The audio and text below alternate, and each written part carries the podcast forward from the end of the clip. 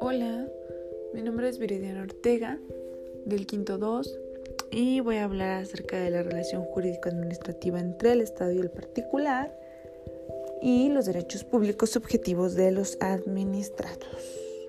Ambos temas pertenecen al derecho administrativo y son de suma importancia hacer mención de estos.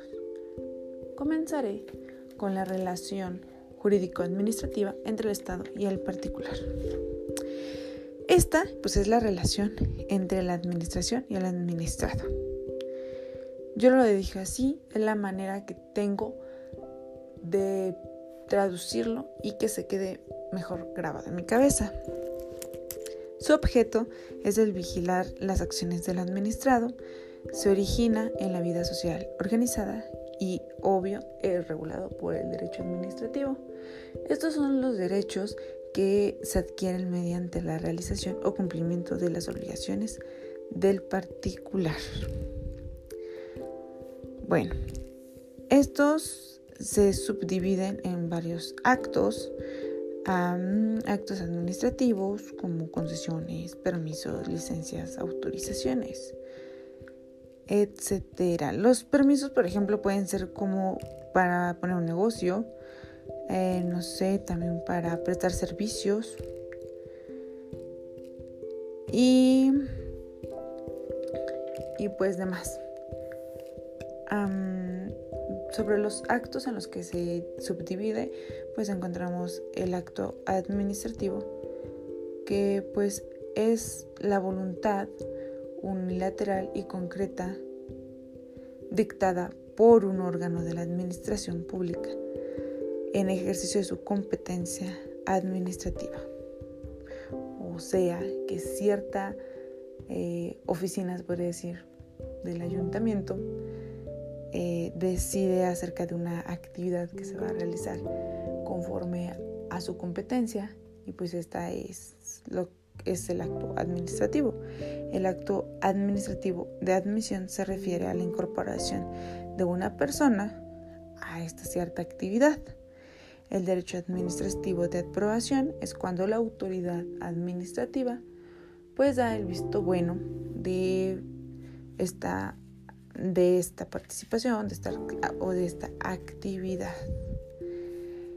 Bueno, pues también tenemos eh, las órdenes administrativas que son son los actos que se imponen al administrado y que son deberes de hacer o de abstención. Entonces aquí el administrado tanto pueden hacer o no hacer lo que se le pide. Por ejemplo, no sé, se me ocurre que el administrado obviamente es su decisión entregar ciertos requisitos que le piden, pero está respaldada por una sanción al incumplidor, o sea, que de no cumplirlos, pues se va a hacer acreedor de una sanción. Esta está fundamentada en la potestad de, en la potestad del mando que corresponde a las administraciones públicas sobre una comunidad, como ya hemos visto en el mando de mm, los municipios. Y por ejemplo, eh, a, los, a las sanciones se llaman actos de sanción. Y esos actos de sanción pues son los castigos eh, que se imponen por la administración a un administrado que en este caso fue el que eh, se abstuvo de realizar cierta actividad y su objetivo pues es reprimir una acción u omisión, como ya lo decía, y consiste en una multa, en la privación de licencia para manejar, por ejemplo, pero nunca, nunca, nunca, nunca, nunca podrán consistir en la privación de la libertad del sancionado. Los principios de legalidad y tipicidad se refieren a los que sirven para imponer una sanción administrativa. Y estos pues son necesarios, primero que nada, que la sanción esté prevista entre las normas sancionadas, sancionadoras y segundo, que él interponga un representante u órgano administrativo competente. Claro, esto es importantísimo en cualquier área del derecho. Que todas las sanciones se interpongan por el representante u órgano este, competente. Em, el principio de responsabilidad, eh, pues aquí se marca que solo se le impondrá la sanción al que participa en la infracción y no a, no sé, pues es que se dan muchos casos en los que chico, este, no sé, mm, ve exceso de velocidad. Entonces, obviamente al que le van a, a, efectuar la sanción, pues es el conductor. En un caso podrá ser a cualquiera de los pasajeros, porque es obligación del conductor cumplir con estas normas administrativas. Los principios de retroactividad y prescripción se refieren, pues el de retroactividad yo lo comprendo más como el principio general del derecho que menciona que se le debe aplicar la ley que más le convenga, porque dice que no se debe aplicar una sanción que se regule después para perjudicarlo, pero sí para su beneficio. Entonces yo lo menciono como, eh, bueno, yo lo relaciono con ese principio. Y, y este, por ejemplo, los plazos, obviamente tienen relación con la gravedad. Y para sanciones leves, pues es un año. Para las sanciones graves son dos años y para las sanciones muy graves son tres años. Los principios de proporcionalidad pues tienen relación con los de irretroactividad, ya que estos se tratan principalmente que no debe haber desproporción entre la sanción y la gravedad de la infracción. Y hay ciertos criterios para graduar la sanción, que uno pues es la intencionalidad, La segunda es la persistencia de la conducta, también la reincidencia y la naturaleza. También tenemos el principio de non bis in indemn y pues este que prohíbe, prohíbe que la sanción se repita. Y también, esta vez también lo relacioné con un principio general del derecho que dice que nadie puede ser condenado dos veces por el mismo delito. Los actos de ejecución son los actos administrativos que no crean ni modifican la situación jurídica de una persona. Em, espero ser lo bastante clara hasta el momento. Y pues bueno, eh, también tenemos los actos de registro. Y los actos de registro son los requisitos legales para concluir un acto jurídico. Esto lo encontramos pues, pues, en, el registro del estado civil de las personas, en el registro de la propiedad, el registro mercantil, etc. Los actos de certificación pues son los que dan fe en determinada situación, como un acta de nacimiento, un, bueno, un certificado de nacimiento, certificado de matrimonio o de divorcio. Pues está dando fe con la firma, los sellos todas sus características esenciales que deben de tener ese tipo de documentos. Y de aquí se derivan los actos de autenticación, que pues los actos de autenticación este es cuando la administración da testimonio de la veracidad del documento o bien da la firma de la firma de los funcionarios. Los actos de notificación, que pues como ya sabemos una notificación es este es un trámite que se realiza hacia una persona para hacerle conocer una resolución que se ha dictado y que puede causar perjuicio hacia ella. Los actos de publicación es pues dar a conocer resoluciones administrativas sus elementos son los mismos que los de la notificación y estas se hacen en el diario oficial que corresponda. ¿Ok? Entonces, em, pasamos al contrato administrativo. Un contrato administrativo, pues, bueno, ya sabemos que un contrato es la es la mm, ay se me la palabra el acuerdo de voluntades celebrado por una parte en este caso pues la administración pública y por la otra pues personas privadas o públicas claro con la finalidad de crear modificar o extinguir una situación jurídica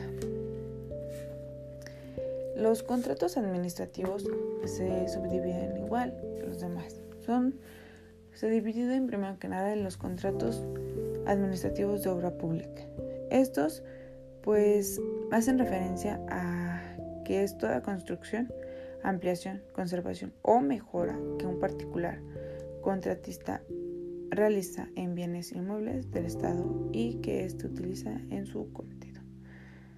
Y pues obviamente se refiere al contrato que se hace, como ya lo dije anteriormente, que realiza la administración pública con personas privadas o públicas. Y estas personas privadas o públicas son las que hacen la mejora, la ampliación, la conservación de un bien. Que claro, y subrayo, debe ser del Estado el bien. El contrato administrativo de suministro y abastecimiento se refiere a que estos comprenden cosas muebles que pueden ser fungibles o no, consumibles o no y divisibles o no. La diferencia de los contratos civiles y de los contratos administrativos. Pues simplemente, primero que nada, que los civiles se hacen ante la administración pública. Em, la contratación administrativa en aquellos casos que compete y el procedimiento empleado por la administración pública para su concertación, pues etcétera. Em, el último tema acerca, bueno, subtema acerca de este tema es la licitación pública. Y pues yo lo entendí que es el procedimiento es específico de los contratos de obra pública. A través de este se elige la mejor opción, ya que se hace un llamado a los particulares para que formulen sus ofertas y así lleguen a un acuerdo y realicen un contrato ya lo había dicho antes, para poder hacer la mejora, la conservación o el mantenimiento, la reparación de un bien mueble o inmueble del Estado. Pues eso es todo por el primer tema. pasaré a explicar el segundo tema, que son los derechos públicos subjetivos de los administrados. Pues aquí, la verdad es que pues diversas normas constitucionales y legales establecen a favor de los particulares una serie de derechos frente a la administración pública. Aquí el administrado puede aparecer a veces como titular de facultades o derechos frente a la administración. Es muy extenso el número de derechos y obligaciones que existen. Y hay igual cierta clasificación para estos. Antes de mencionar la clasificación, voy a hacer mención sobre algunos tipos de servicios administrativos para que podamos entender cuando haga la clasificación de los, de los derechos. Los servicios administrativos pueden ser como por ejemplo los servicios de correo, telégrafo, de registro civil, de registro público de propiedad, de comercio, no sé, de concesiones, etcétera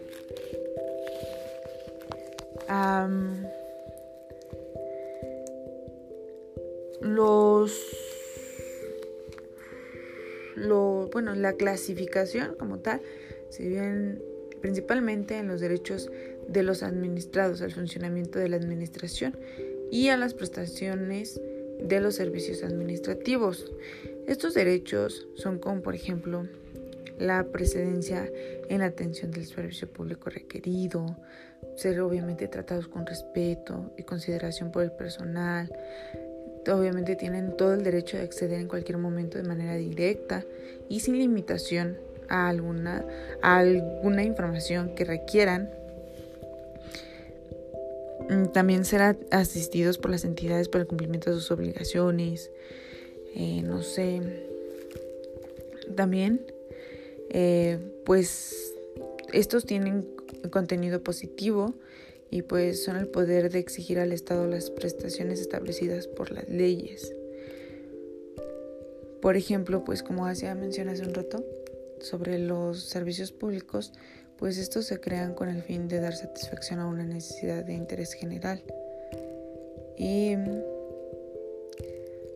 y otros derechos frente a la administración es obtener una copia sellada de la documentación entregada, conocer el estado de la tramitación, identificar autoridades y personas, eh, obtener la información y orientación pertinente y necesaria entre algunas otras, porque es que estos temas son un poco extensos y son los que son más entendibles, por así decirlos. Y la otra clasificación es entonces los derechos de los administrados a la legalidad de los actos de la administración. Eh, estos pues se refieren al principio de legalidad, ya que establece la obligación que tienen las autoridades de la Federación de los estados y municipios de actuar única y exclusivamente en cumplimiento de las disposiciones legales en vigor. Aquí en México los encontramos en el artículo 14 y 16 de la Constitución Política de los Estados Unidos Mexicanos. Em, el principio de legalidad es el fundamento del Estado en general, ya que habilita a la administración a actuar en determinados ámbitos según sea la competencia otorgada, pero por el otro, la limita en cuanto le exige el cumplimiento y respeto de las reglas vinculadas a dicha actividad. Pues esto es obvio, porque deben, como ya lo había dicho antes, deben de, de respetar al 100% las leyes y así como también permite ciertas actividades, también no permite otras o simplemente las permite pero como todo bajo un orden, bajo un control para, para no caer en irregularidades. También tenemos los derechos de los administrados a la reparación de los daños causados por el funcionamiento de la administración. Em, mm, de estos yo les puedo decir que podrían ser, eh, no sé, es que, son, es que este a su vez se subdivide en tres. Y estos son los derechos de los administrados al funcionamiento y a la administración de las prestaciones de los servicios administrativos, los derechos a la administración de la legalidad de los actos de la administración, que ya los habíamos visto, y los derechos a la, de, los de los administrados a la reparación de los daños causados por el funcionamiento de la administración. Y pues claro que se puede asentar que el principio que rige en México es el de la responsabilidad del Estado y que solo excepcionalmente y por virtud de una ley expresa puede el particular obtener una indemnización del Estado. Claro, siempre. Las obligaciones del carácter público a cargo de los particulares es una obligación pública. El deber impuesto a los particulares por la ley o un acto especial de autoridad de ejecutar determinadas prestaciones, ya sean positivas o negativas. Em, encontramos cuatro tipos de obligaciones. Las primeras son las obligaciones de carácter público a cargo de los particulares, como ya lo había mencionado. Las segundas son las obligaciones impuestas por la legislación de policía. La tercera son las obligaciones de carácter público a cargo de los particulares. La cuarta son las obligaciones cívicas y de orden administrativo. Y las quintas son las obligaciones políticas. Las obligaciones impuestas por la legislación de policía se considera dentro de, de algunas legislaciones como el conjunto de atribuciones que a aquel corresponden para promover el orden y el bienestar generales por medio de restricciones y reglamentaciones de los derechos del individuo de tal forma que pueden prevenirse o reducirse las consecuencias perjudiciales que su disposición en términos absolutos acarrearía para la vida en común, simplemente por la presencia de la autoridad de la policía, em, como ya dije, pues es una autoridad, entonces impone respeto, siempre, desde pequeños, no sé, yo por ejemplo me imaginaba, o aún así me imagino un policía, me imagino un a una persona recta, eh, de respeto y que está para servirte, pero también para hacer que las normas se cumplan, así que debes de, de pues de respetar. En las obligaciones de carácter público o a cargo de los particulares, em, es el deber impuesto a los particulares por la ley y de aquí pues se subdividen las obligaciones del Estado, que estas pues son normas del derecho público. O sea que son normas diversas de las que se destinan a regular una obligación privada. Las obligaciones cívicas y de orden administrativo eh, nos ocupan, eh, pues se encuentran, bueno, las que nos ocupan se encuentran las que resultan a cargo de los empleados o funcionarios no políticos con motivo del acto de su reingreso a las funciones públicas. Las obligaciones políticas se, encuentran algunas, perdón, se encuentran algunas que son derechos políticos, como las de inscribirse en los padrones electorales, votar en las elecciones populares o desempeñar los cargos de elección popular. Y pues bueno, hasta aquí es todo el tema. Espero me haya hecho entender. Muchas gracias.